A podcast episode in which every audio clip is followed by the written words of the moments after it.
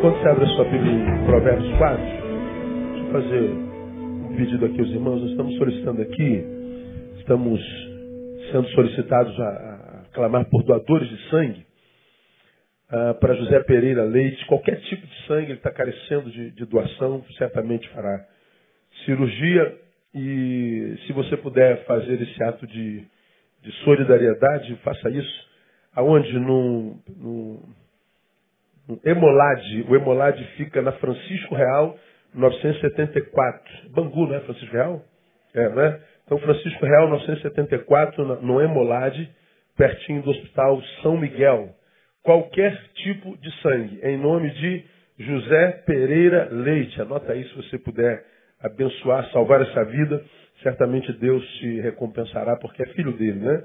José Pereira Leite, na rua Francisco Real 974 de segunda a sexta, de sete e meia às quinze, e sábado de oito às onze.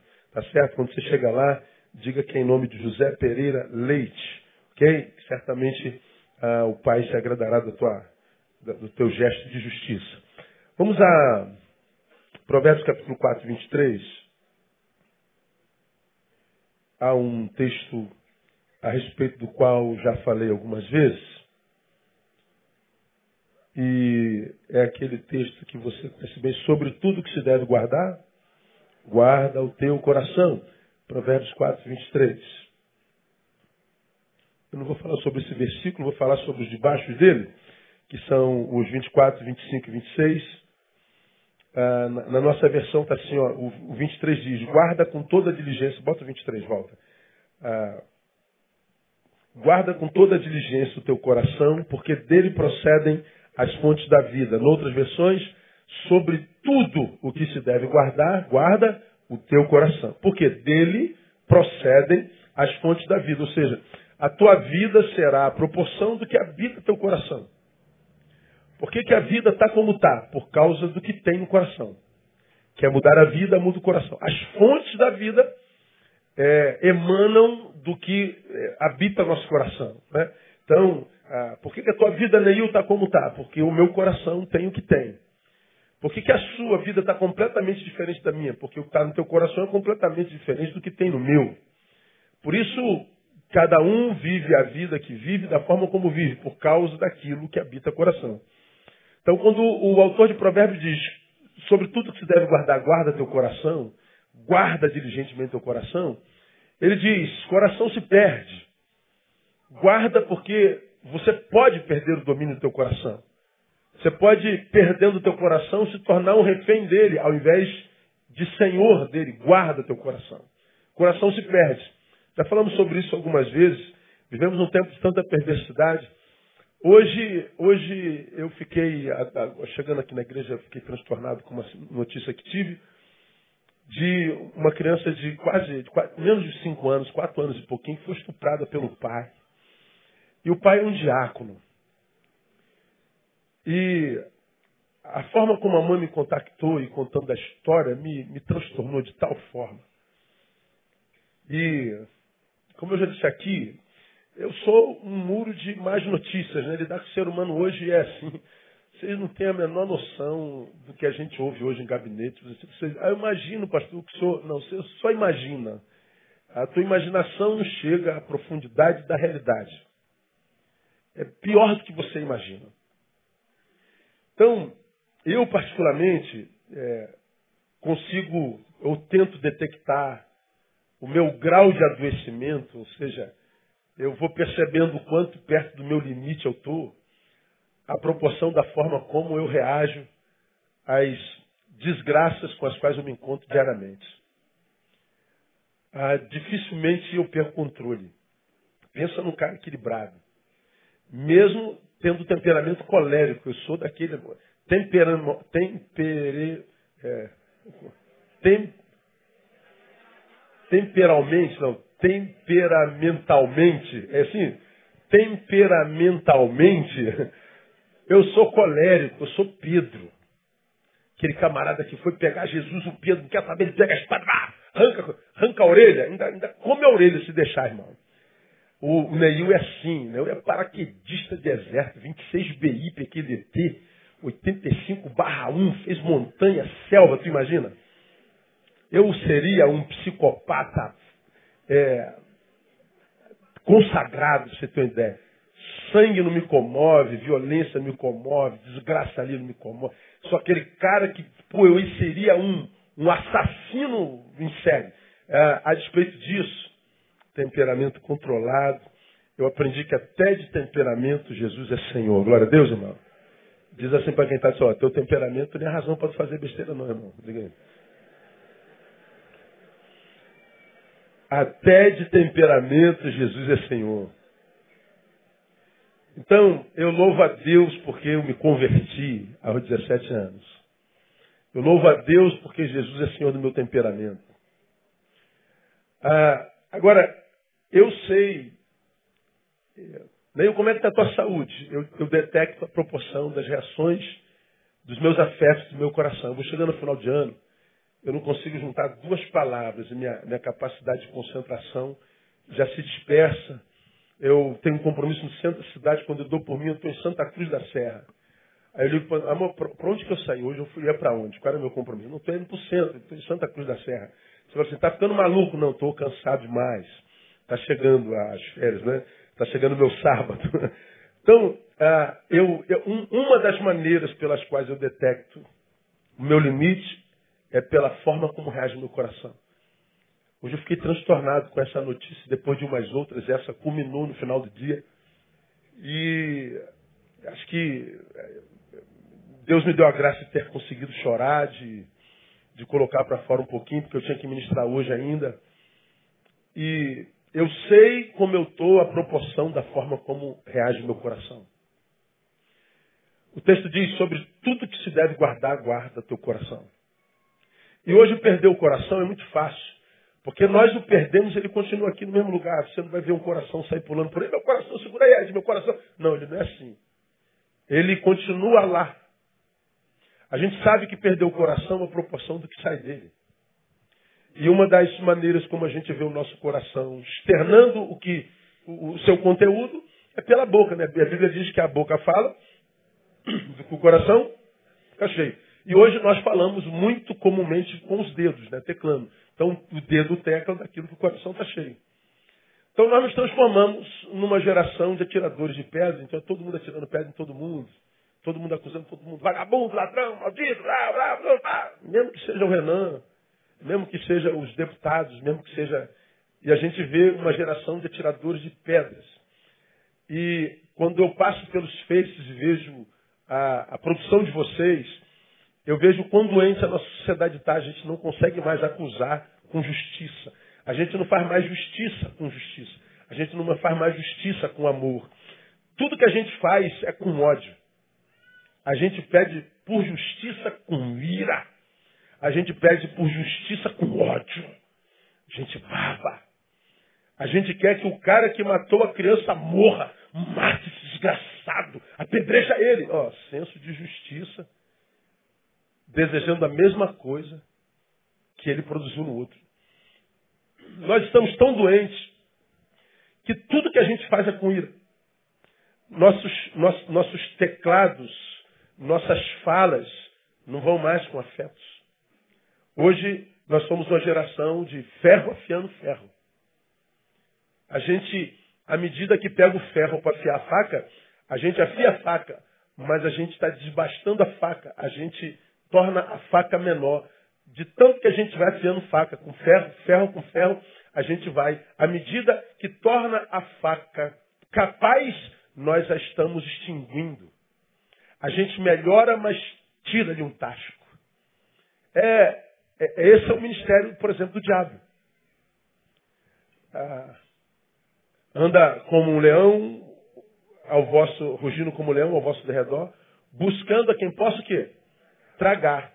Você que é fumante sabe como é que é um trago, né? O cigarro tem lá o tamanho de um dedo, um, dois, três, sei lá, dez centímetros. À medida que você dá um trago, o que, que acontece com o teu cigarro? Ele diminui, Outro trago, ele diminui. Outro trago, ele diminui até que vira guimba, você joga fora. Você está sentindo o prazer do cigarro, mas a cada prazer que você sente, você diminui a fonte do teu prazer. Chega uma hora que não tem mais fonte de prazer, vira guimba, você joga fora.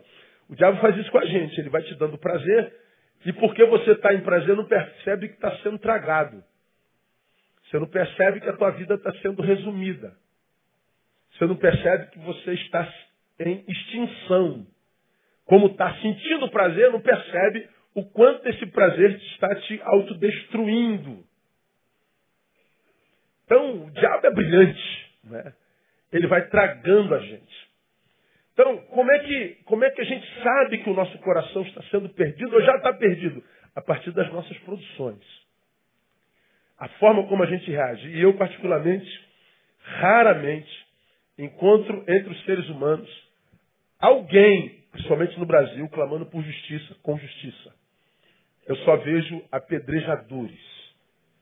Eu só vejo intolerância com o erro alheio, com o pecado alheio, com o mau caratismo alheio. Eu vejo o intolerante acusando o outro de intolerância. Nós desejamos para o outro o que o outro fez com aquele. Ou seja, não percebemos né, que o fruto é o mesmo. Ah, pastor, mas eu quero que ele morra, eu o mataria porque ele matou a menina. Então o que, que ele produziu? Morte. E o que você quer fazer com ele? Produzir morte. Ora, são dois produtores de morte. Ah, mas ele fez com a menina em defesa, eu fiz por senso de justiça. Bom, a razão não interessa. Qual é o fruto? É morte. Pelos frutos se conhece a árvore de Jesus de Nazaré. Então, a gente sabe que perdeu o coração ou que está perdendo a partir das nossas produções. O problema é que a maioria de nós não pensa na produção, a gente só pensa na intenção. Ah, eu estou clamando por justiça porque esse vagabundo salafrário. Eu sei, a, a tua intenção é boa mas a tua metodologia revela o quanto você já está longe até do direito de clamar por isso. Porque você está clamando por justiça com mais ira do que a ira que levou o sujeito sobre quem você pede justiça a cometer o crime que cometeu. Então, hoje, quando eu ouvi a notícia do diácono, deu uma ira tão grande que me deu medo de mim. E eu desligo o telefone e caio de joelho no, no, no gabinete e digo, Senhor, tem misericórdia de mim.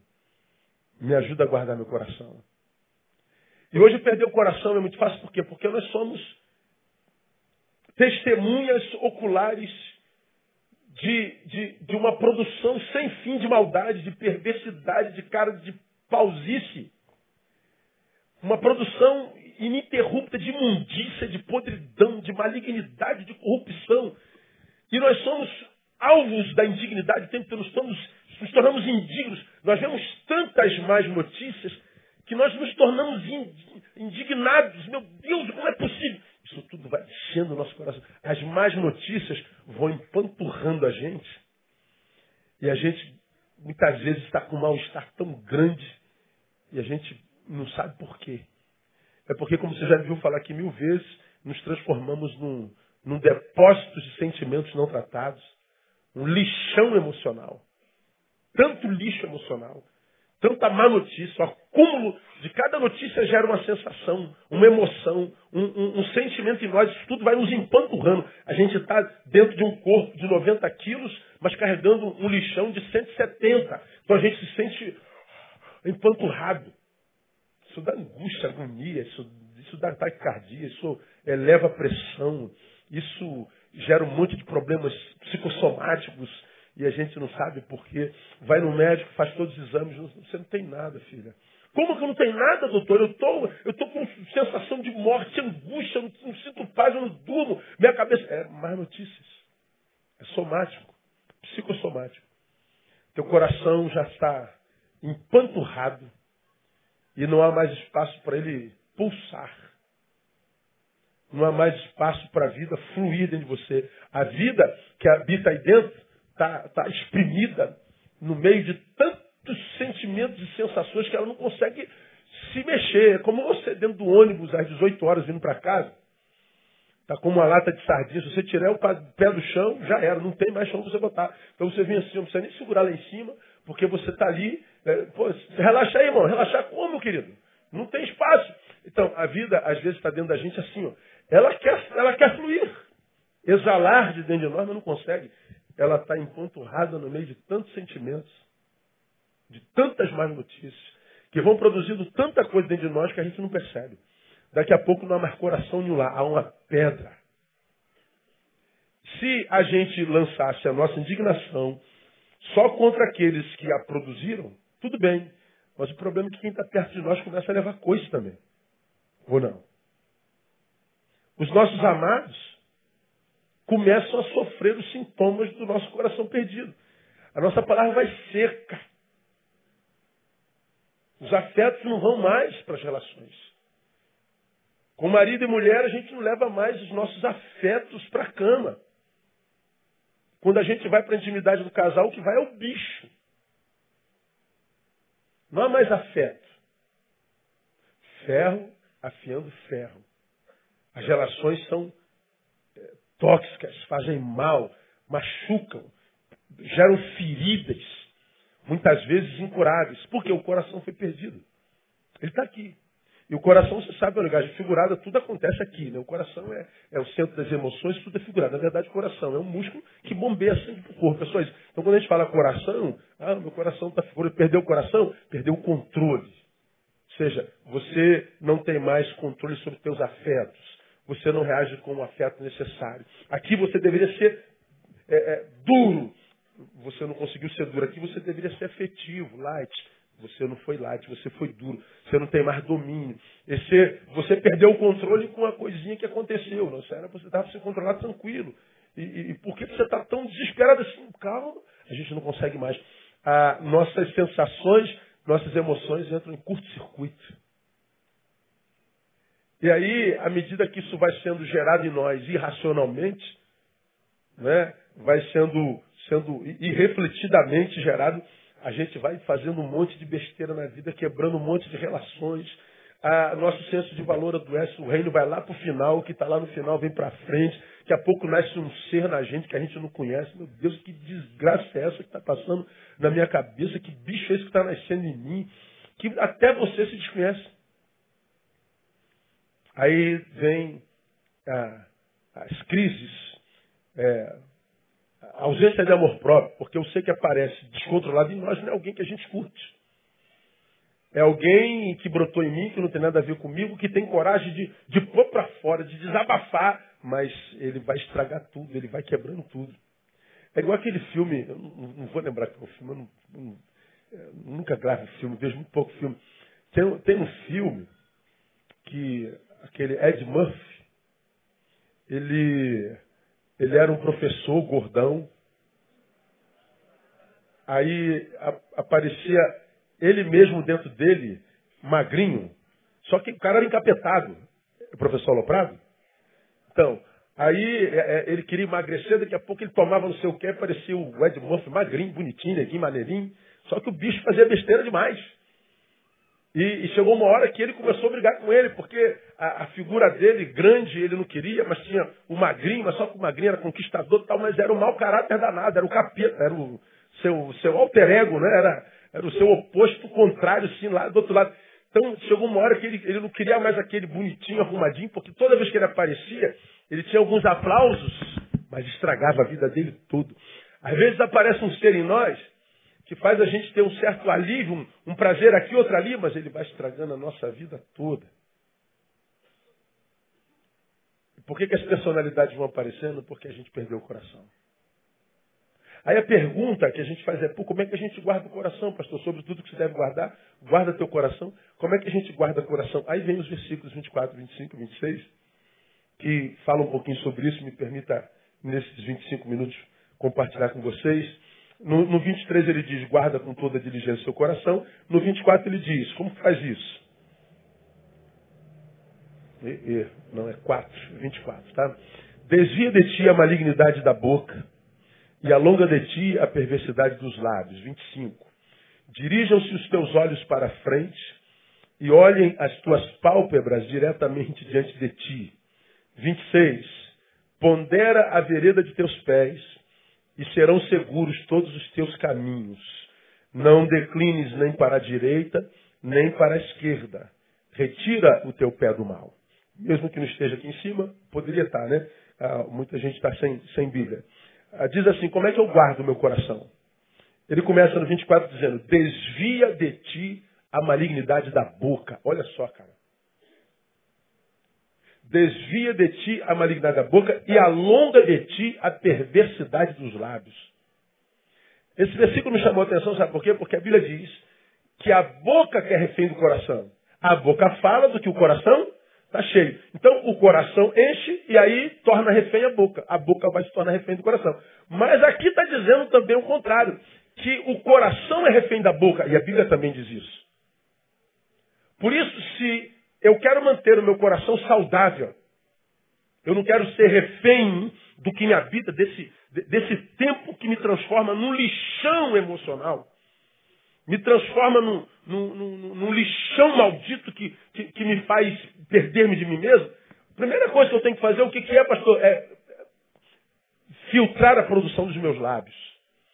Eu preciso filtrar a, a produção dos meus lábios. Porque se a boca fala do que o coração está cheio, a Bíblia também diz que o que? Não é o que entra pela boca que contamina o homem, mas o que sai. Não há um cristão no mundo que não saiba disso. A boca fala do que o coração está cheio. É o caminho de dentro para fora. Mas como é que o coração enche? Através do que a boca produz. Um é refém do outro. Essa, essa, essa distanciazinha aqui ó, de, de 40 centímetros entre, entre boca e coração vai, vai determinar o tipo de vida que eu tenho. E eu não preciso eh, me aprofundar nesse tópico, porque você já, já conhece bem isso. Quando a gente está lá, vamos lá em Mateus capítulo, Mateus capítulo 15, só para a gente lembrar esse, esse versículo que todos nós já sabemos, mas como você sabe, eu acredito que a melhor maneira de aprendizado é a repetição, até que se torne eh, realidade de nós, não é mais um saber que eu, que eu tenho como informação, mas já faz parte de mim. Mateus 15, no verso 10, nós vemos o Cristo falando assim, ó. Ah, e clamando a si, a multidão disse-lhes: Ouvi e entendei. Não é o que entra pela boca que contamina o homem, mas o que sai da boca, isso é o que contamina o homem. E ele explica isso. Como é que é isso, Jesus? O que não é o que entra, mas o que sai. Tu vai lá no 17 diz: Não compreendeis que tudo que entra pela boca desce pelo ventre lançado fora? Mas o que sai da boca procede do coração. E é isso o que contamina o homem. Porque do coração procedem, olha só, os maus pensamentos, homicídios, adultérios, prostituição, furtos, falsos testemunhos, blasfêmias. São estas coisas que contaminam o homem, mas o comer sem lavar as mãos, isso não contamina. Jesus está dizendo assim: há dentro de você uma coisa que ele chama de coração, que é quase que por natureza, desde o Éden, desde a queda, o depósito de tudo que pode transformar nossa vida numa desgraça. Ele diz, maus pensamentos. Pensamento, diria Freud, é o ensaio da ação. Lembra disso? Então, tudo que é realidade é realidade. Porque uma hora foi pensada. Você pensou tarde, vou na igreja hoje. Está na igreja, já é realidade. Essa realidade é produto da ação, do pensamento lá atrás. O pensamento é o ensaio da ação. Se está na tua cabeça, provavelmente vai virar realidade. Se está no teu pensamento, daqui a pouco isso vira realidade. Então ele está dizendo, os maus pensamentos, oh, meu Deus, não devia estar tá pensando isso, certo? Se não devia estar tá pensando, luta contra esse pensamento, porque esse pensamento vai virar realidade. E de onde brota o pensamento? Diz a palavra do coração. Ele é germinado lá. Ele brota lá. O texto está dizendo mais. Os homicídios. Pô, fulano matou cicrano. Aonde que começou esse assassinato? No coração, no pensamento. O cara fez alguma besteira aqui, fez besteira lá. Cara, isso não vai ficar assim, ó. Teu pensamento está grudado no, no, defunto adiado, diria Fernando Veríssimo. Está lá aquele projeto de defunto. Porque no teu pensamento ele é um defunto, na realidade ele é um projeto. Mas porque no teu pensamento ele já é, ele vai virar realidade. Ou seja, à medida que ele vira um defunto, à medida que o defunto nasce, o, o, o homicida em você também nasce.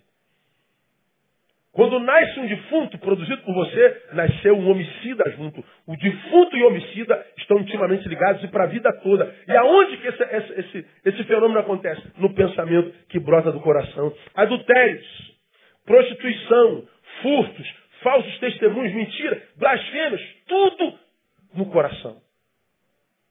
Noutra oportunidade eu falei, o mal que me mata habita meu peito. Você lembra que com, naquele sermão que eu preguei, numa outra, numa outra instância, né? numa outra realidade, eu falei que o mal com o qual a gente tem que se preocupar não é aquele mal que fazem a nós, mas o mal que é despertado em nós quando o mal que fizeram a nós se encontra com ele. Porque quando você faz mal a mim, isso entra no meu coração, e o que, que ele acha no meu coração? Mal pensamento, homicídio. Eu tenho um homicida dentro de mim, eu tenho um adulto, eu tenho um prostituto, eu tenho um ladrão, eu tenho um mentiroso, eu tenho um blasfemo, um zombador. Então quando você me faz mal, a Bíblia diz, esse mal, Neil, sim, ele te alcançou, mas ele não é capaz de te destruir. Qual mal é capaz de me destruir, Senhor? É aquele mal que brota em você quando o mal que te fizeram se encontra com ele. Aí você vai devolver esse mal. Pois é, ele falou que você é isso. É só uma fala.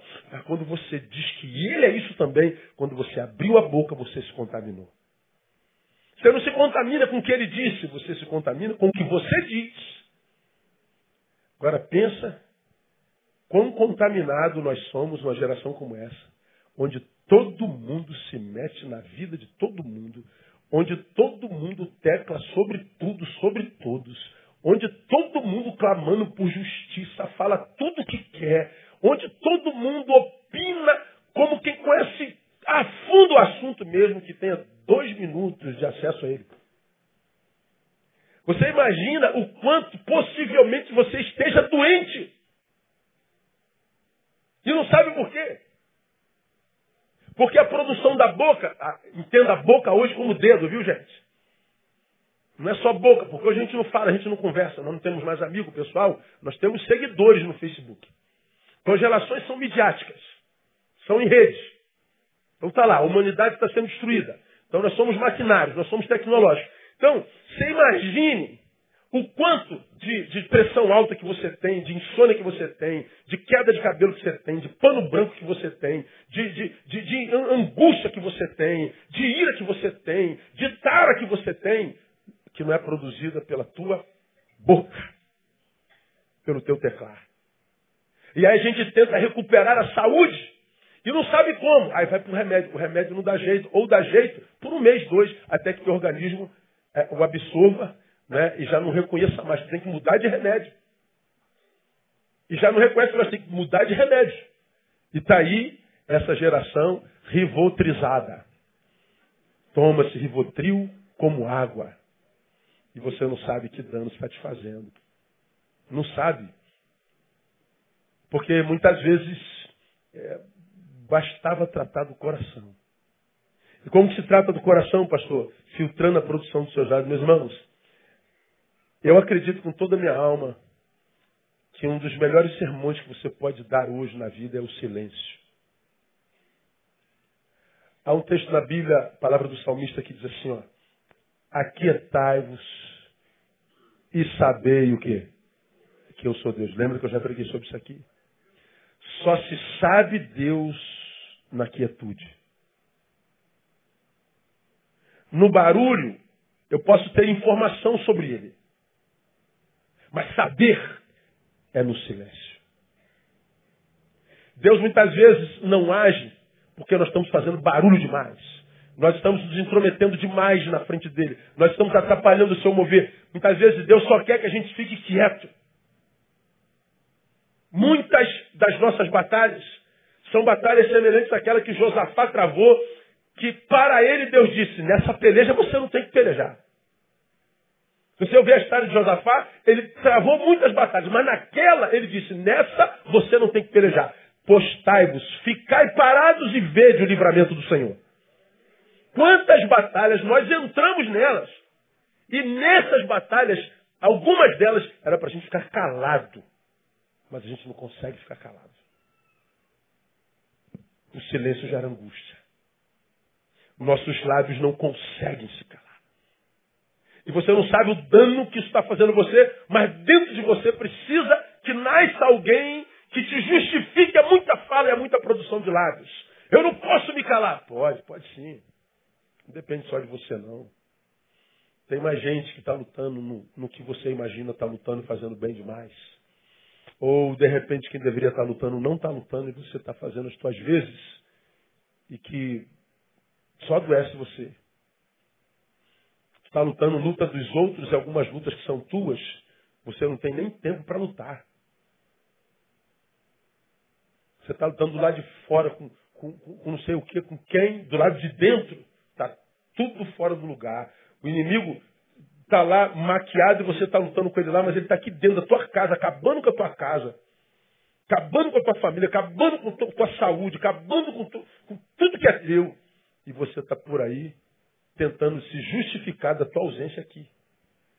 O texto diz que é a boca que contamina o coração, que contaminado frutifica pela própria boca, e quando a boca frutifica, ela contamina ainda mais o coração. É um refém do outro. Meu coração tem essa desgraça todo dentro, desde a queda. E se isso não é controlado, eu perco meu coração, ou seja, eu não tenho coração, meu coração me tem. Então, ele domina o curso da minha existência. A fonte da minha vida é isso aqui. Então eu vou ver é, homicídios, muita morte no meu lado, em áreas da minha vida. Eu vou ver coisas adulteradas na minha vida, não tem a ver comigo. Eu vou ver muita prostituição, muita, muita, muita, muito, muito furto. Você é roubado. Ah, pô, como é que, como é que isso tudo acontece comigo, meu Deus? Pô, cara, dá uma olhadinha no teu coração aí. Veja como é que isso entrou no teu coração. Quando filtramos os lábios, impedimos esse ciclo. A boca fala do que o coração está cheio, então o coração é refém do coração. A boca é refém do coração. E à medida que a boca fala, ela contamina mais o coração. E o coração mais contaminado faz com que a boca produza ainda mais. E a boca produzindo mais contamina mais o coração. Eu interrompo esse ciclo no silêncio. Aí é só você fazer uma análisezinha. Vocês estão aí no meio do povão. É, vocês têm amigos, ou vocês são essa pessoa, ou tem alguém no seu ciclo muito desbocado. Para cada cinco palavras, doze são palavrões. Ah, baixo calão, palavra de baixo calão, palavra sempre uma palavra é, é, é perversa. Veja se a vida deste desbocado não é uma vida completamente embaraçada. Só você dá uma olhadinha. Tenta conhecer o, o, a particularidade dele ou dela. Ou que não seja desbocado. É aquela pessoa que toda vez que abre a boca vai falar mal de alguém. Ninguém presta. Ninguém presta. Aquele, cara vale, aquele homem não vale nada, aquele não vale nada, não vale nada. Ninguém, ninguém vale nada. Pode ser tua mãe, tua sogra, teu sogro, teu cunhado, sei lá. Não tem? Ninguém, ninguém presta. Só presta ele. Mas é a vida dele, que é o único que presta no mundo. Você vai ver por quê. É a boca. É a boca. Né? Provérbios 18, 21 diz: A morte e a vida estão no poder da língua. Ela mata a quem ouve e principalmente a quem fala. Então, uma forma de guardar nosso coração, filtra os lábios, a, a produção dos seus lábios. Porque o que você emite, volta. Então, às vezes, é, falam, falam, falam, falam, falam de você, e você fica irado com o que falaram de você, e a melhor resposta que você poderia dar ao que falaram era silêncio que do lado de lá, ele falou, será que, será que ele ouviu o que eu disse? Será que eu consegui atingir o meu alvo? Será que eu tirei o sono dele? Será que eu tirei a paz dele? Pô, tu não falou nada. Ele fica do lado de lá bolado. Ele faz de novo. Tu nada. Chega uma hora que atirar sem que o alvo seja alcançado, cansa o atirador e ele para de atirar. Agora, quando você, ele, ele diz assim, gorda, pronto. Aí tu começa, Ai, tem gente que me panturra. Essa gente que pensa que é mais bonita do que eu, do que nós. Ó, já sabe que é para ele. São aquelas, é, como é que dá o nome? Indiretas. Aí o cara tá lá, ah, atingi. Acertei a tola. Ou tolo. Aí ele vai continuar direto. Pronto, tu deu a faca e o queijo na mão do inimigo. Já disse para ele como é que ele te atinge. Aí vai ficar te atingindo o resto da vida. Agora, quando você ignora a melhor resposta para dar para quem morre de de você, porque quem muito te critica quer ser você, cara. Como ele não pode ser você, toda vez que te vê, ele sente raiva. E tu fica dando para esse mané, você tá maluco, cara. Silêncio. Silêncio. E você vai ver como você é abençoado. Então, filtrando a produção dos lábios. Segundo, olha o versículo 25. Voltemos para uh, Provérbios capítulo 4, agora o verso 25. Está lá. Dirijam-se os teus olhos para a frente e olhem as tuas pálpebras diretamente diante de ti. Ou seja, primeiro eu filtro a produção dos lábios. Segundo, eu norteio os meus olhos. Meus olhos têm que estar sempre onde? Para frente, para diante. Futuro, passado não.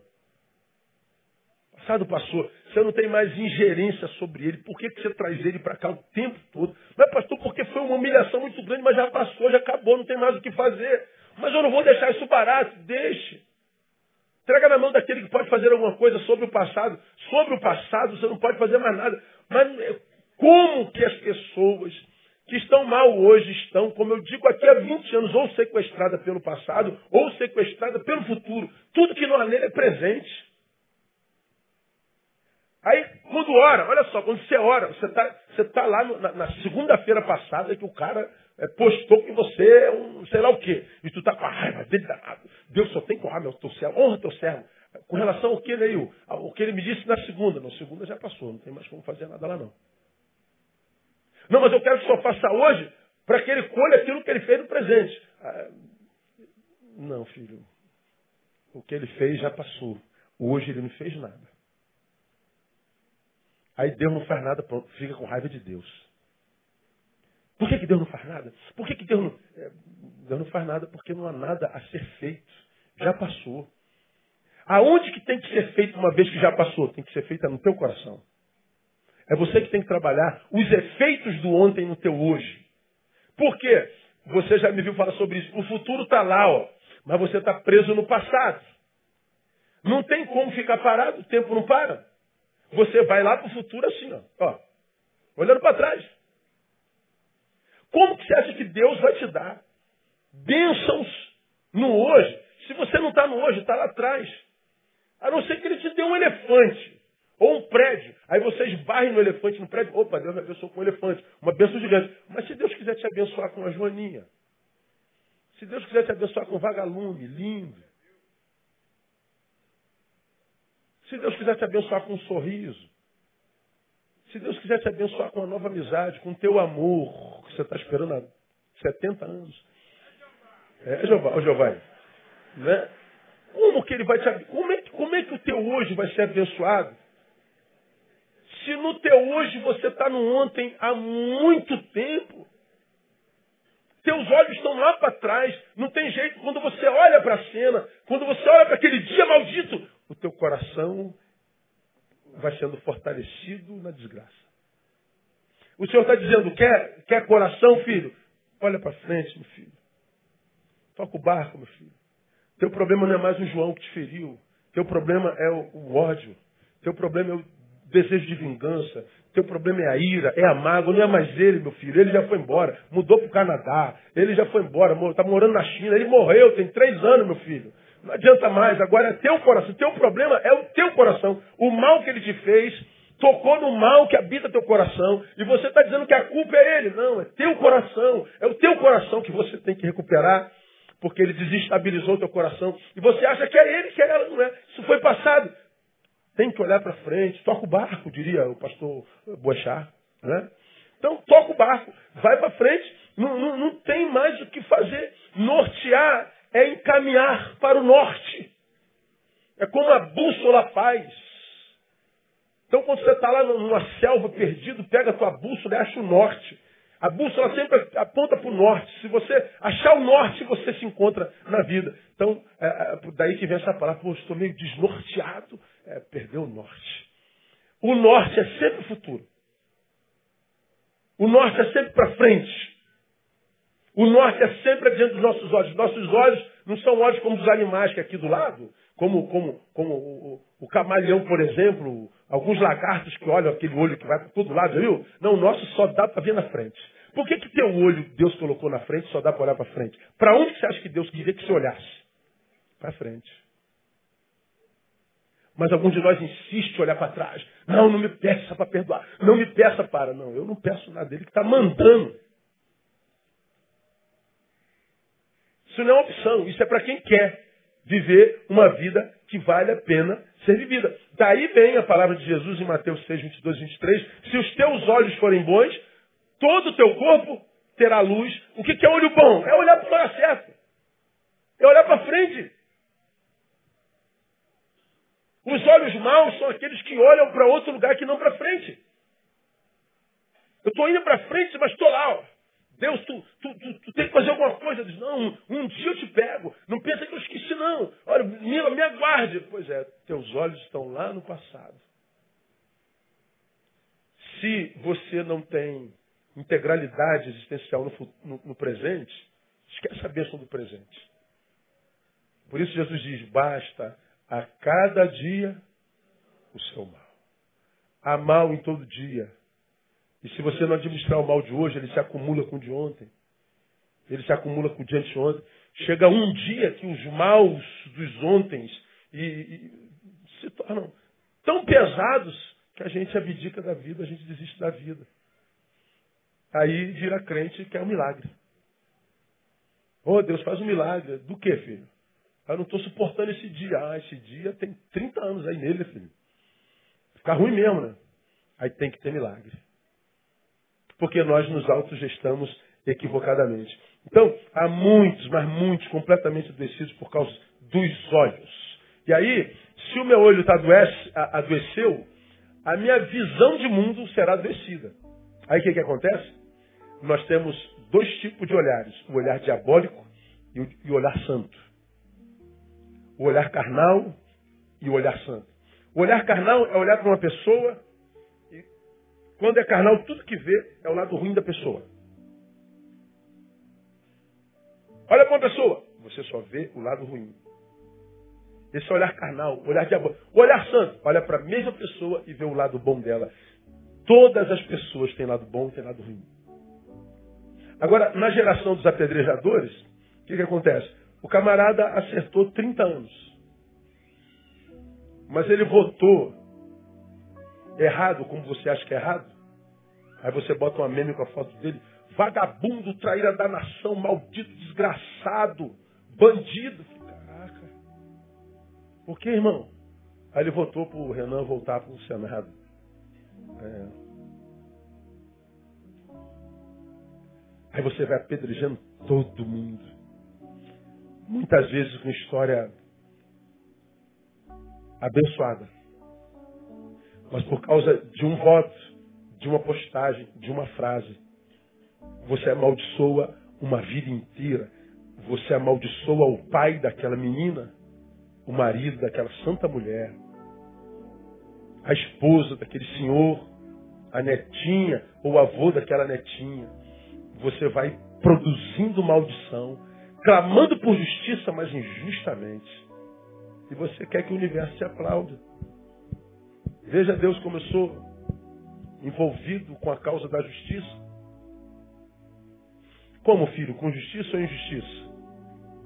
Se for injustiça, você é parceiro daquele a quem você apedreja. Nossos olhares precisam ser santificados. Nossos olhares precisam de um toque espiritual. Eu poderia falar muito mais, se nosso tempo não nos permite, eu aconselharia você, por exemplo, é, santificar teus olhos em três direções para a vida, como que você olha a vida. Os que estão abrindo mão da vida, desistiram dela, olham para a vida sem afeto, olham para a vida e só vê o que há de ruim nela. Ninguém presta, ninguém é muita gente. Todos se corromperam, todos também é muita gente. Ninguém. E todos, muita gente. Tem muita gente boa ainda por aí, irmão. Tem muita gente que nos corrompeu.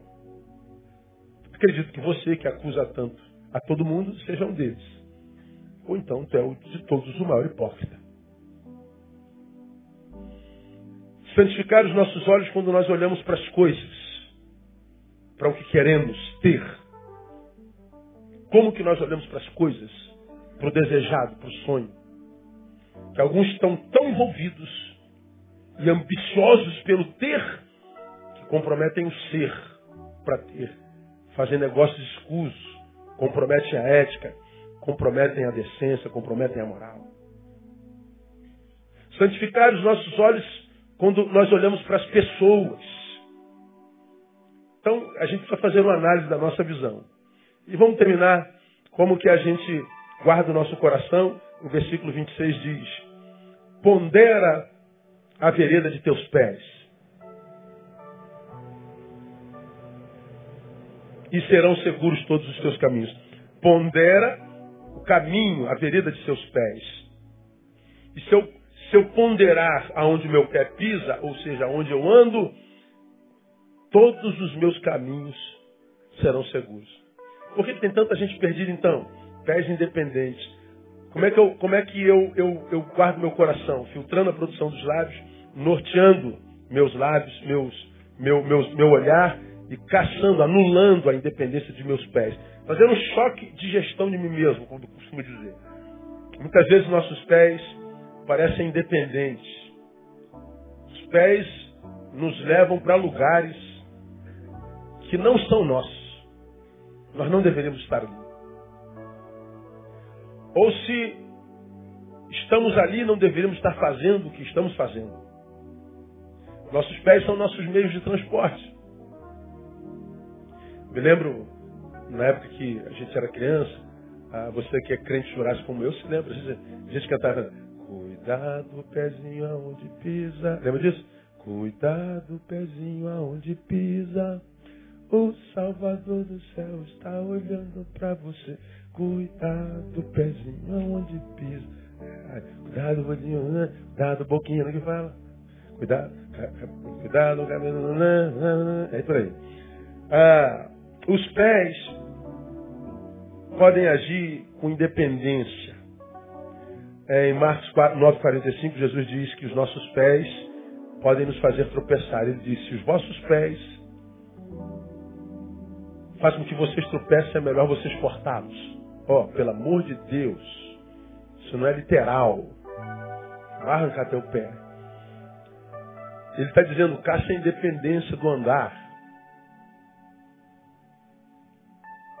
Cuidado onde você pisa.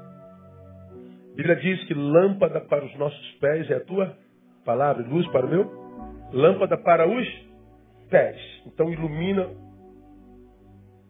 o meu caminho. Lâmpada para os meus pés. É o jeito de ir. Está aqui, eu estou vendo o meu pé. Luz para o meu caminho. Ele me diz como andar e aonde ir. Lâmpada para os meus pés é como andar. E o caminho aonde ir. Ele diz que o teu trilho seja o trilho da palavra. A palavra autenticou, anda. Não autenticou, não entra numa. Mas eu acho que. Não acho, irmão. Quando a palavra falar, ouça a palavra. Porque se a palavra diz uma coisa, você acha outra e faz a outra, então você não é cristão, pô. O cristão vê a palavra como inerrante. Não tem achismos. É se ensina ou não. Os pés independentes têm acabado com a vida de muita, de muita gente. Então, em Mateus, Marcos, nós vemos Jesus dizendo: se teu pé te escandaliza, arranca. É melhor que você entre no céu sem pé do que com todo o teu corpo, com pé e tudo, ser lançado no inferno. Paulo, ao contrário, em 10, 15 de Romanos, diz: quão formosos os pés dos que anunciam coisas boas. Então ele fala: o pé é fundamental para que nós tenhamos um coração saudável. Por quê? Porque nós nos tornamos o produto do lugar onde a gente está. Nós somos resultados dos nossos encontros, nós somos produtos do meio, diria a vovó. Nós ouviríamos é, Salomão dizendo que quem se mistura com, com, quem anda com sábio será sábio, quem anda com tolo sofrerá o dano. Então ele está dizendo nós somos resultado dos nossos encontros. Então se o caminho que eu faço é caminho com sábio, eu me torno um deles. Se eu caminho com tolo, eu me torno um deles. Eu sou produto do meio. Então você está como está, porque você anda com quem anda e aonde você anda. Teu coração tem o que tem, porque as tuas relações produziram isso dentro do teu coração. Não tem como ser de outra forma. Então, tantos dos que nos procuram pedindo conselho, a gente dá. Mas alguns estão tão deformados que eu falo assim, cara, orei, saí, eu digo, Deus, só tu, porque me parece que não tem mais jeito não. Só um milagre. E gente que teve na casa do pai a vida toda. Termino é, lembrando que anular a independência dos pés é ter cuidado com o rumo que a gente está dando para a nossa vida. Eu termino com três perguntas e não comento. Você sabe para onde está indo na tua vida? Para agora e pensa. Para onde você está indo? Sabe? Segunda pergunta.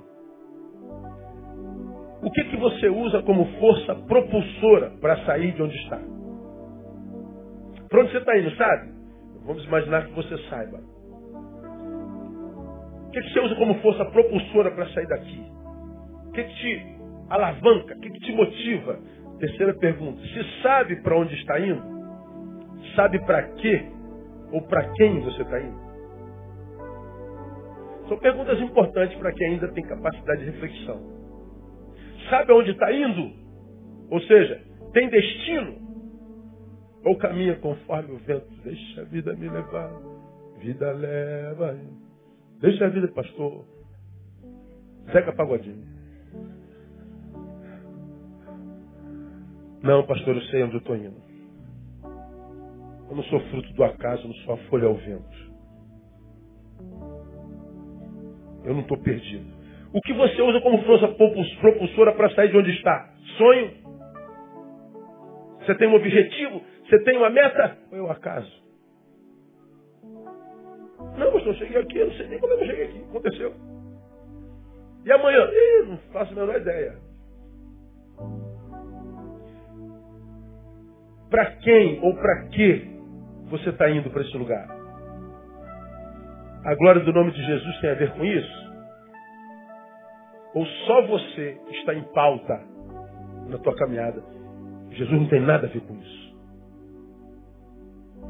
Não, estou indo, mas Jesus, pastor, ah, bom, não, é minha vida. Jesus é para na igreja lá de vez em quando. se der, se não der, você sabe como é que é. Sim, eu sei como é que é. E nem tem nada a ver com isso. Agora, a Bíblia diz assim: quer comamos, quer bebamos, quer façamos qualquer outra coisa. Façamos para quê? Para a glória do nome de Jesus. Nós vivemos para a glória do nome de Jesus. Quem vive para si, irmão, tomou a rédea do coração na mão. Não pode amanhã dizer que Deus permitiu. O que, que Deus permitiu? Deus permitiu que você fosse o Senhor de si mesmo. Porque se Ele fosse Senhor de nós todos, a maioria de nós não estaria como está. Então, a, a minha oração é que você que ainda tem entendimento entenda. Nós estamos entrando num tempo da humanidade que está insuportável, uma geração sem coração, ferro afiando ferro. Todas as relações são de dores. A solidão, portanto, é quase uma imposição, porque se relacionar machuca. Vamos nos isolar. Mas sozinho nunca será bom. Então, se está junto, estamos infelizes, estamos sós. Infelizes estamos. Por que Deus? É o coração. Então, é, ouça essa palavra aí como expressão do amor de Deus para tua vida. E cuidado com a tua boca. Você é que fala demais, você é irmão que fala demais. Faça um exercício. Faça um exercício para casa. Fique de hoje até domingo sem falar mal de ninguém, entende? Só quinta, sexta, sábado, domingo, quatro dias, entende? Só de.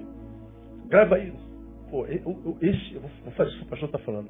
Não vou teclar nada falando mal de ninguém, não vou dar opinião sobre nada, vou ficar quietinha, que tenta Vamos ver se muda alguma coisa.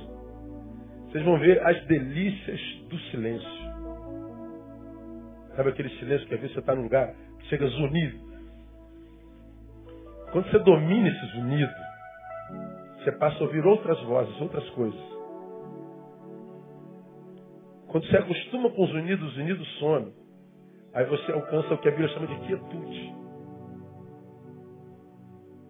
Agora, enquanto a gente estiver falando demais para ouvir, é complicado. Ah, norteie os teus olhos, olha para frente, perdoe, libere, fique no prejuízo. Siga em frente, pega o restinho de juventude que você tem, o restinho de força, e canalize em si, e, e em vez de competir, sirva. E viva para a glória de Deus, faça valer a pena. E cuidado com esses pezinhos aí, para onde ele leva vocês. E as consequências que podem advir disso. Fazendo isso, acredito que a gente consiga, de alguma forma, guardar um pouquinho mais o nosso coração.